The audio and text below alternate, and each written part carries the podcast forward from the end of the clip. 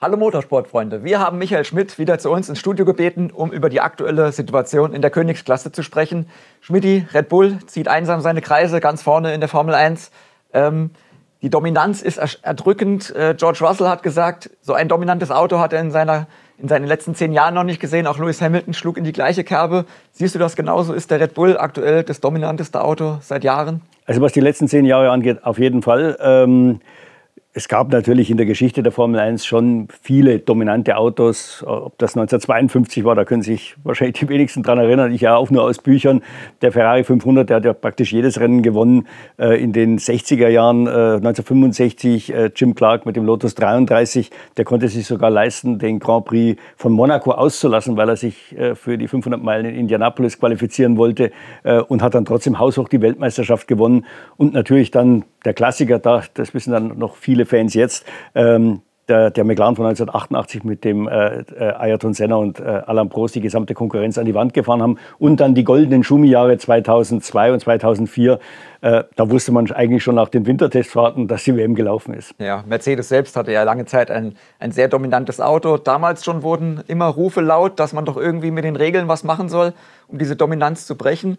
Ähm, werden jetzt auch schon wieder laut im Hintergrund. Ähm, kann die FIA da was machen oder die Formel 1 selbst, um da wieder ein bisschen mehr Spannung reinzubringen? Nee, das wäre auch schlecht, weil das würde ja dann so ein bisschen ins Catchen gehen. Ja. Also man würde quasi die, die, die WM da beeinflussen. Äh, Im Moment weiß man ja auch noch gar nicht, warum der Red Bull so gut ist. Man, weiß gar nicht, wo, wo, man ansetzen soll. Die Regelmacher wissen es genauso wenig wie, wie die Konkurrenz. Äh, es kann natürlich schon sein, dass sich im Laufe des Jahres irgendetwas ergibt, was auf, ausgrund der Sicherheit geändert werden muss, das dann vielleicht negativ für Red Bull ist. Also wie letztes Jahr zum Beispiel, als es dann plötzlich anfing, Mercedes hat ein bisschen Politik gemacht, zu viel ja. Bouncing, wir müssen die Unterböden ändern.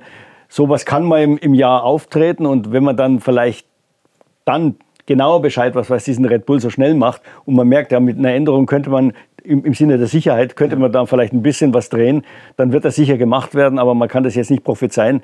Und äh, die werden sicher einen Teufel tun, jetzt irgendetwas zu ändern, in der Hoffnung, den Red Bull einzubremsen. Wie gesagt, wenn man es nicht weiß und man macht das Falsche, dann steht man noch dümmer da. Ja. Glaubst du, die anderen Teams finden das von alleine raus oder muss es am Ende über Teamwechsler geben, die da quasi das Wissen mit, mitnehmen? Wenn es ein einzelner Trick wäre, woran ich nicht glaube, dann äh, bräuchte man auf jeden Fall einen, äh, der das Team wechselt. Ähm, es ist sicher eine Eigenschaft, die nur der Red Bull hat und vermutlich ist es die Tatsache, dass er eben tiefer fahren kann als alle anderen. Das ist kein großer Trick, das ist Physik. Gerade diese Ground-Effekt-Autos, die hängen massiv davon ab, wie, wie tief man sie an der Hinterachse fahren kann. Und wer es eben schafft, sagen wir mal, die Bodenfreiheit X zu fahren und alle anderen sind bei X plus 10 oder X plus 20, die haben einen massiven Nachteil. 10 äh, mm sind drei Zehntel, das ist wie äh, 10 Kilogramm. Äh, also da kann man nichts machen.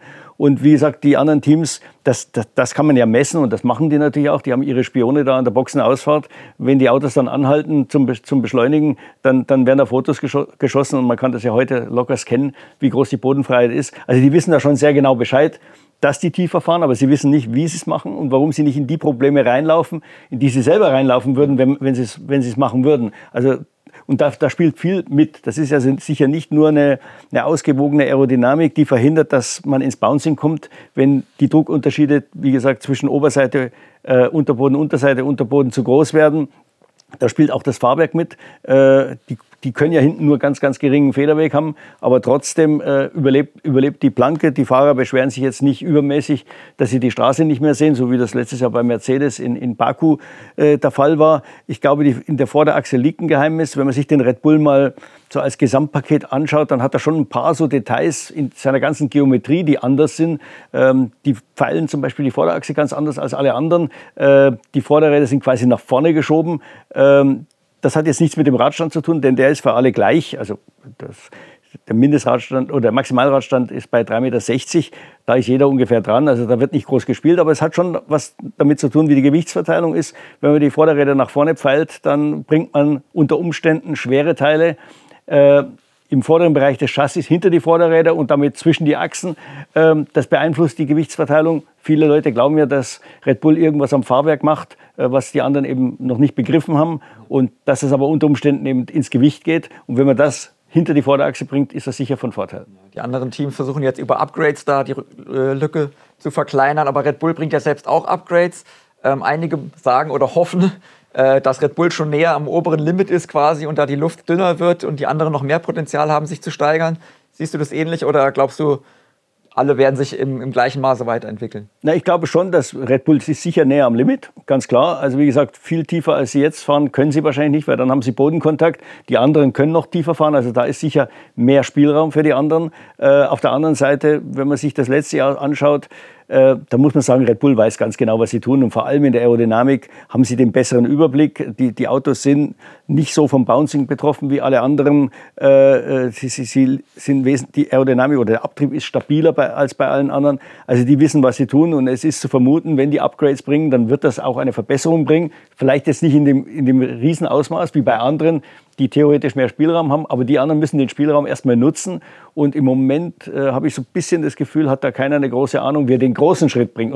Ferrari und Mercedes brauchen ja keine kleinen Schritte, die brauchen einen großen Schritt. Ja, Mercedes äh, hat ja schon angekündigt, jetzt äh, das Auto wechseln zu wollen, das Konzept zu ändern. Toto Wolf war da sehr optimistisch in Jeddah, äh, hat da von großen Schritten gesprochen, die man schon im Windkanal äh, erkennen kann.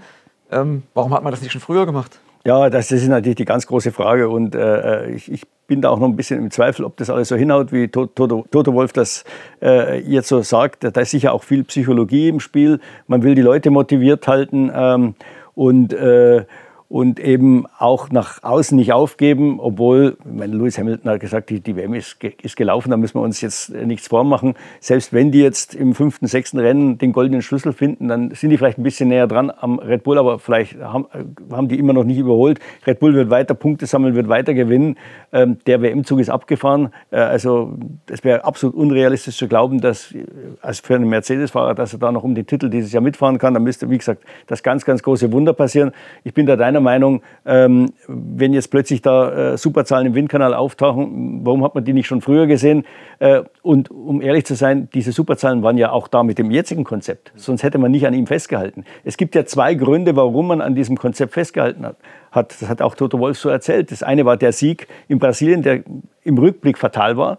Weil da haben die Leute gesagt, na, es könnte ja doch funktionieren. Und das zweite waren die Windkanaldaten im Winter, die einfach von einem noch größeren Fortschritt äh, ähm, äh, einen noch größeren Fortschritt glauben ließen. Und dann, wie im letzten Jahr, äh, ist es auf der Strecke nicht angekommen. Und ich, wir haben ja alle dann über Franz Toast äh, gelacht. Bei Alpha Tower hat man ein ähnliches Problem, auf einem anderen Level zwar. Der hat gesagt, ich vertraue meinen Ingenieuren nicht mehr. Die erzählen mir jeden Winter, was für Fortschritte wir machen, aber der kommt auf der Rennstrecke nicht an. Ich will diese ganzen Daten nicht mehr hören, ich will nur noch Rundenzeiten sehen. Und so wird, muss, muss man auch Mercedes bewerten. Warten wir jetzt mal ab, was sie bringen. Das wird sicher eine Annäherung an das Red Bull-Konzept sein. Ich glaube jetzt nicht, dass sie nochmal ein Konzept ausgraben, das kein Mensch, an das bis jetzt kein Mensch gedacht hat. Und äh, dann werden wir sehen, wie gut die das äh, dargestellt kriegen. Das meiste, ich glaube, die Seitenkästen selber ist jetzt nicht das große Problem. Das Geheimnis liegt unter dem Auto, liegt sicher auch ein bisschen mit, mit im Fahrwerk und da müssen die großen Schritte kommen. Ja, Toto Wolf hat von einer Sackgasse gesprochen, in die sie sich da manövriert haben.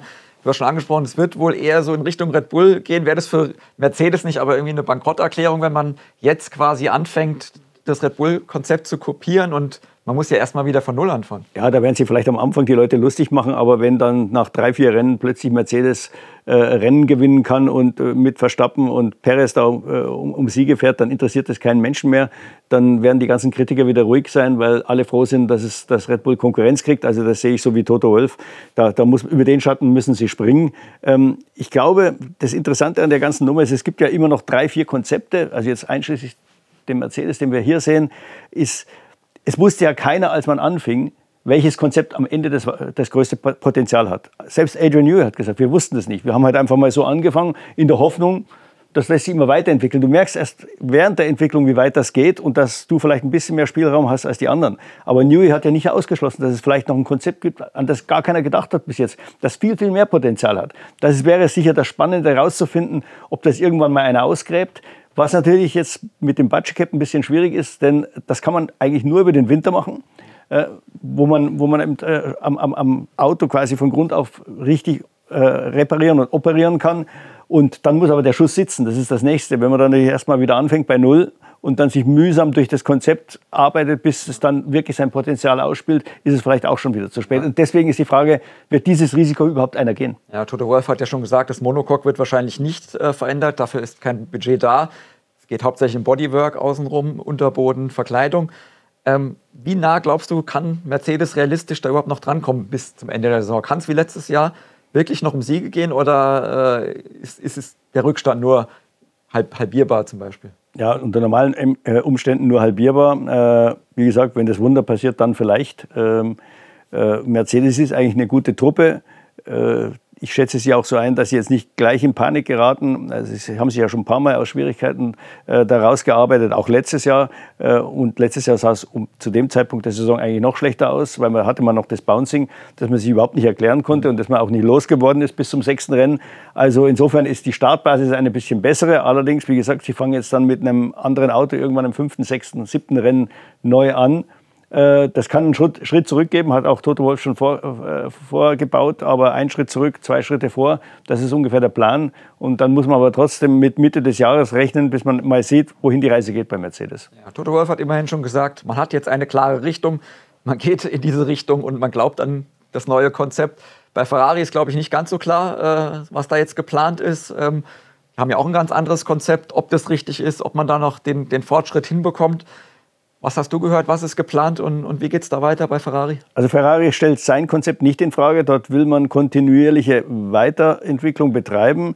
Bei Ferrari sehe ich eher das Problem, dass sie im Moment ihr Paket nicht optimal nutzen. Das wird eine Zeit dauern, bis, bis die mal verstanden haben, äh, wie man da das meiste rauskriegt. Wenn man jetzt mal ein Jahr die, die, die Zeit ein Jahr zurückdreht, im letzten Jahr war ja Mercedes zu, äh, Entschuldigung, Ferrari zu dem Zeitpunkt das beste Auto. Äh, und äh, man hat gedacht, naja gut, die haben einfach vom, vom Konzept her dann Vorteil. Ich glaube, dass letztes Jahr war diese, war, war diese neue Fahrzeuggeneration so neu, dass, dass alle Autos gebracht haben mit vielen, vielen Fehlern. Und der Ferrari hatte die wenigsten Fehler. Deswegen war er der Beste. Ja, bei Red Bull war der Fehler natürlich das große Gewicht und am Anfang auch ein, ein, ein sehr kleines Arbeitsfenster. Bei, bei Mercedes war es das Bouncing und ein unberechenbares Heck. Und die Gegner haben dann so langsam ihre Schwierigkeiten in den Griff gekriegt und Ferrari ja, ist so ein bisschen stagniert, weil man ja ein ordentliches Auto hatte, hat zu spät gemerkt, oh, der Red Bull überholt uns, der Mercedes holt uns langsam ein, hat dann in Panik Dinge geändert, die in die falsche Richtung gelaufen sind. Jetzt hatte man über den Winter die Ruhe, das ein bisschen auszumerzen. Aber man hat immer noch das, den, den Eindruck, das Auto könnte ein bisschen mehr, aber die kriegen das nicht raus. Weil, wenn man sich jetzt mal die, die, die Rundenzeiten im, im Qualifying anschaut, dann sind die nicht so schlecht. Ich meine, der Leclerc hat in, ähm, in äh, Bahrain auf den zweiten äh, Reifensatz verzichtet, wieder immer aus der Angst getrieben, dass man sich Reifensätze für das Rennen aufheben muss. Äh, war da gut bei der Musik, muss man sagen. Jetzt wieder, dadurch, dass die ganze Vorbereitung nur Richtung Rennen geht, können sich die Fahrer eigentlich nie auf das Qualifying einschießen, stehen dann plötzlich vor einem Auto, das sie vorher nie gefahren sind. Dafür ist Leclerc wieder sensationell gefahren, muss man sagen. Es ist nicht so weit weg.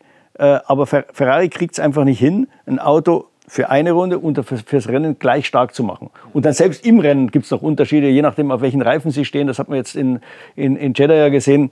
Klasse Leistung auf den, auf den Softreifen. Meiner Ansicht nach hätte man äh, Leclerc noch ein bisschen länger fahren lassen können, auch Sainz mit dem Mediumreifen. Wenn man sich die Rundenzeiten im Vergleich zu denen, mit denen sie gerade gekämpft haben, das war ja Mercedes und Alpine anschaut, äh, dann waren die auf einer Ebene. Es gab keinen Grund, jetzt so früh reinzukommen. Äh, eine Undercut-Gefahr bestand auch nicht zu dem Zeitpunkt. Wenn die ein bisschen gewartet hätten, wären sie auch ins Safety Car gekommen mit dem Reifenwechsel. Also es zeigt, das sind wahnsinnig viele Unsicherheiten. Man hat also wieder auch wieder in so einer Art Panik die Autos zu früh an die Box geholt anstatt dass man sie dann mal fahren lässt und, äh, und hätte dann vielleicht auch vom Safety Car profitiert, wie die anderen auch. Ja, wie siehst du da die Rolle von Frederik Vasseur, äh, der ja auch für diese Grundstimmung, für, diese, für dieses Klima äh, im Team verantwortlich ist? Naja, das Klima, für das kann er zunächst erstmal nichts, weil sein Vorgänger wurde ja rausgeschmissen und das hat schon mal ein gewisses Grundklima gesetzt. Da sind natürlich Leute im, bei Ferrari, die äh, die Binotto-Leute waren und die sind jetzt sauer und, und viele fürchten vielleicht auch um ihren Kopf äh, da und das, das, deswegen herrscht intern schon mal ein Klima der Angst und viele im Team können ja auch gar nicht verstehen, warum man den Binotto entlassen hat. Ich meine, bei Ferrari ging es nach diesem Pleitenjahr 2020 nur noch bergauf. Die haben letztes Jahr eine tolle Saison geliefert. Die haben von 0 auf 4 Siege erhöht. Die haben von Platz 3 auf Platz 2 erhöht. Die haben die Punkte, glaube ich, verdoppelt. Und trotzdem wird der Chef rausgeschmissen. Das ist ein Misstrauensvotum ans ganze Team. Es äh, ist ja klar, dass man das ganze Team nicht entlassen kann, aber wenn der Chef rausgeschmissen wird, ist das quasi ein Signal, ihr wart nicht gut genug. Und das kriegt der Servasseur ab. Der kann eigentlich gar nichts dafür. Der kommt jetzt in einen Laden rein, da ist ziemlich viel Unruhe drin. Die Leute sind frustriert, weil das oberste Management, also John Elkan und, und, und Benedetto Vigna, ihnen quasi ein Misstrauensvotum ausgesprochen haben. Und, und in dieser Unsicherheit äh, muss jetzt äh, Vasseur die richtigen Entscheidungen treffen. Und äh, wie gesagt, es herrscht das Klima der Angst. Keiner will einen Fehler machen, keiner will Verantwortung übernehmen.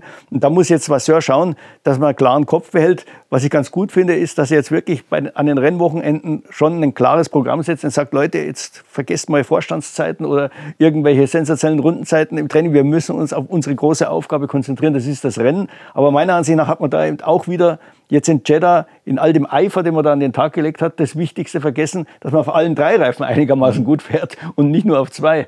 Ja, Vasseur kommt nach außen immer so ein bisschen lustig so mhm. äh, rüber, entspannt, lacht viel. Dabei ist die Situation ja doch ziemlich ernst und der Druck relativ groß auf Ferrari. Traust du ihm zu, da, wenn es darauf ankommt, auch die harten Entscheidungen äh, zu treffen und ja, im Notfall dann auch wirklich äh, äh personelle personelle Konsequenzen zu ziehen? Ich glaube schon, dass er die harten Entscheidungen treffen kann. Die Frage ist natürlich, wie er dann bei den Tifosi dasteht. Ich glaube nicht, dass er die Probleme vor den Fans weglachen kann. Das geht vielleicht noch vor den Medien, aber äh, die Fans werden irgendwann sagen, wir, wir wollen da jetzt Siege sehen. Und das, das wiederum hat, äh, hat Einfluss auf die Befindlichkeiten des Top-Managements. Äh, man, was ist, inzwischen, ist im Moment relativ sicher, weil er wurde ja geholt als Heilsbringer. Jetzt kann natürlich John Elkan schlecht sagen, ich habe da den Falschen geholt und schmeißt ihn gleich wieder raus. Äh, der hat ja sicher eine, eine Halbwertszeit von ein, zwei Jahren.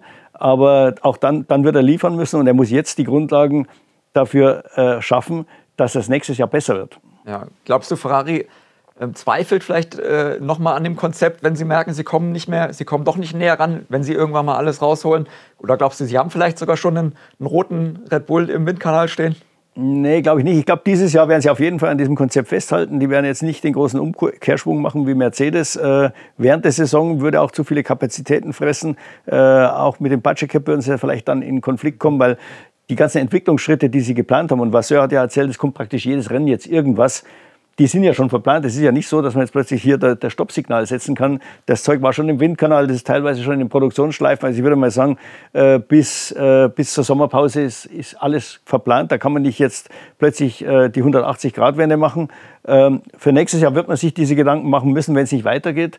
Wie schon gesagt, jedes Konzept hat ein gewisses Potenzial und je länger man mit einem Konzept arbeitet, umso mehr merkt man natürlich, wo, wo man dann ansteht und man merkt auch an den Entwicklungsschritten der anderen Konzepte, wie weit es da gehen kann. Also irgendwann wird dann vielleicht mal die Erkenntnis kommen, ja, mit unserem, mit unserem Konzept kommen wir jetzt nicht weiter. Ähm, ist noch nicht gesagt, dass das der Fall ist. Ja. Vielleicht ist einfach Ferrari im Moment noch nicht in der Lage, dieses, dieses Potenzial auszunutzen. Ja, aber wenn man sich das Feld anschaut, dann sieht man ja schon so ein bisschen, wo der Trend hingeht. Auch ja. Aston Martin hat den großen Schritt gemacht mit einem Red Bull-Konzept, mehr oder weniger, zumindest was die Form der Seitenkästen angeht.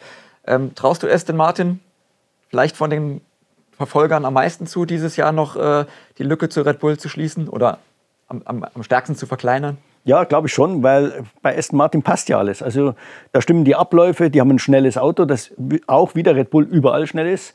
Sie, ähm, sie müssen dieses dieses Konzept, was Sie jetzt haben, eben weiterentwickeln. Also im Prinzip stehen Sie so da wie Red Bull vor der gleichen Aufgabe und haben vielleicht, weil das ja noch sehr, sehr neu ist für Sie, ein bisschen mehr Spielraum nach oben. Also ich glaube schon, äh, dass Sie da, dass Sie da äh, äh rankommen können. Jetzt, äh, ich hätte fast noch gesagt, Sie haben die bessere Zuverlässigkeit, aber das ist natürlich seit dem Ausfall von Lenz Stroll auch ein bisschen in Frage gestellt. Das war ja der Auspuff, also keine Baustelle von äh, von Aston Martin, sondern eher von Mercedes. Äh, aber im Endeffekt ist es wurscht, warum man ausfällt. Äh, es ist ein Ausfall zu viel. Und ähm, da wird man mal sehen, wie, wie, wie, wie es da im Vergleich mit Red Bull jetzt weitergeht mit der, mit der Zuverlässigkeit. Das kann ein Thema werden. Im Moment ist Aston Martin, würde ich mal sagen, zwischen einer halben Sekunde und dreiviertel Sekunde weit weg, je nachdem, wo man hinschaut, ob jetzt Training oder, oder, oder, oder, oder Rennperformance. Äh, aber ich glaube, wenn die, die die Schritte richtig setzen, dann, dann kann da was draus werden. Mike Krack hat auch gesagt, erwartet nicht zu früh zu viel von uns. Ähm, das, kann, das ist ein langes Jahr. Wenn man jetzt zu viel verballert, haben wir hinten raus nichts. Ich glaube, man, man, will auch mal schauen, wo, wo, geht der Red Bull hin, äh, wo entwickelt er sich, wie entwickelt er sich weiter. Wenn bei denen die Schritte kleiner werden, dann kann vielleicht äh, erstmal dann auch mal einen größeren Schritt setzen, um, um die Lücke zu schließen. Also es wäre jetzt falsch, da in Aktionismus auszubrechen und einfach nur Teile ins Auto zu bringen. Ich glaube, Aston Martin hat einen sehr guten Plan und die können auf jeden Fall mal etwas näher kommen. Ob sie den ganzen Rückstand aufholen, das wage ich zu bezweifeln. Der ist schon riesengroß. Ja, wie groß ist der Vorteil der Windkanalzeit? von der ja Aston Martin doch deutlich mehr hat, auch durch die Strafe äh, für Red Bull? Der ist sicher mal bis zur Saisonmitte da und dann wird er neu, ähm, äh, neu gerechnet und dann äh, haben sie vielleicht noch ein bisschen mehr Windkanalzeit, vielleicht 5 Prozent als der, als der Red Bull, aber halt auch weniger als Ferrari und, und, und Mercedes. Und äh, ja, also wie gesagt, da müssen sie jetzt davon profitieren, bis, zum, bis, zum, bis zur Hälfte des Jahres ungefähr. Und äh, dann wird man die Ergebnisse dessen, was man jetzt im Windkanal macht, erst in der zweiten Saisonhälfte sehen. Ja. Glaubst du, irgendjemand aus dem restlichen Feld kann noch mal an, an diese Spitzengruppe ranrücken, also an die Verfolgergruppe? McLaren will ja noch ein großes Upgrade bringen. Äh, Alpine ist sehr zuversichtlich, die, die haben ja auch noch viel im Köcher. Ist das realistisch, dass diese Lücke nochmal geschlossen wird? Also Alpine kann nur an Ferrari und Mercedes rankommen, wenn die sich nicht weiter bewegen, was ich nicht glaube. Und McLaren kann maximal hoffen, so gut wie Alpine zu werden. Dafür ist der Rückstand zu groß. Ich weiß jetzt auch nicht, äh, was die plötzlich anders machen wollen. Das ist ein bisschen eine ähnliche Situation wie, wie Mercedes, nur vom Zeitversatz her eine andere. Da merkt man plötzlich im Dezember, dass man falsch liegt. Ja, warum merkt man das im Dezember? Also man, das hätte man auch schon im November oder irgendwann merken können. Und, und, und bastel jetzt hektisch da an, an, an, dem Auto rum und mal sehen, welche Schritte die da machen. Aber äh, das Auto mag dann vielleicht von der Aerodynamik effizienter sein, aber es muss ja alles zusammenpassen. Also ich glaube, da ist auch viel zu viel Hektik jetzt drin, ähm, weil sie eben so weit zurückliegen. Und wie gesagt, das Beste, was McLaren hoffen kann, ist, dass sie auf das Alpin-Niveau kommen. Ja, für unsere deutschen Fans noch interessant, äh, Nico Hülkenberg und Haas. Letztes Jahr gab es hier nur ein großes Upgrade während der Saison. Was hast du gehört, was ist dieses Jahr geplant? Ja, dieses Jahr wird es kontinuierliche Upgrades geben. Das hat man eingesehen, dass es zu wenig ist. Auch um die Fahrer zu motivieren. Das ist, wenn, wenn es nur einmal ein großes Upgrade gibt, dann sind die Fahrer nur einmal richtig heiß, weil sie ja davon ausgehen, jetzt wird es besser. Wenn man denen so kleine äh, Stücke hinwirft, dann haben die immer mal wieder was, um sich zu motivieren. Also das ist auch ein Grund, warum man das macht.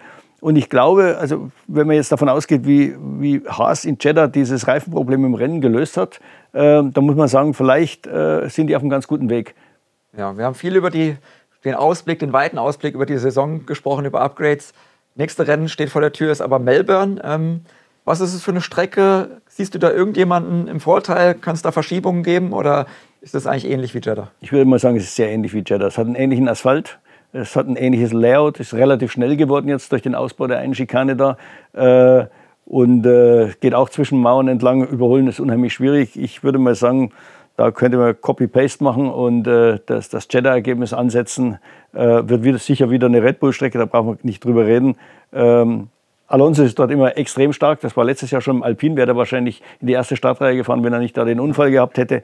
Also da kann ein bisschen Spannung kommen. Die Spannung aber heute generiert das Verfolgerfeld und das hintere Feld, da geht es noch richtig zur Sache. Aber Red Bull ist im Moment zu weit weg, als dass man hoffen könnte, dass die irgendeiner auf der Strecke jetzt in den nächsten paar Rennen einholt. Da muss man, wenn man bösartig wäre, darauf hoffen, dass da vielleicht mal ein Defekt den einen oder anderen ein Bein stellt. Also, liebe Fans, wir werden auf jeden Fall aufpassen, genau hinschauen, ob es das dritte Red Bull, Red Bull, Aston Martin Podium gibt oder ob da mal jemand anderes in die Phalanx ja, eingreifen kann. Und dann hoffen wir, dass vielleicht Mercedes oder Ferrari in den nächsten Rennen oder ja, bis, zum bis zur Sommerpause vielleicht die Lücke einigermaßen schließen, um vielleicht doch noch eine spannende Saison zu generieren. Wir schauen genau drauf und melden uns dann wieder mit einer neuen Folge von Formel Schmidt. Bis dann, auf Wiedersehen. Servus.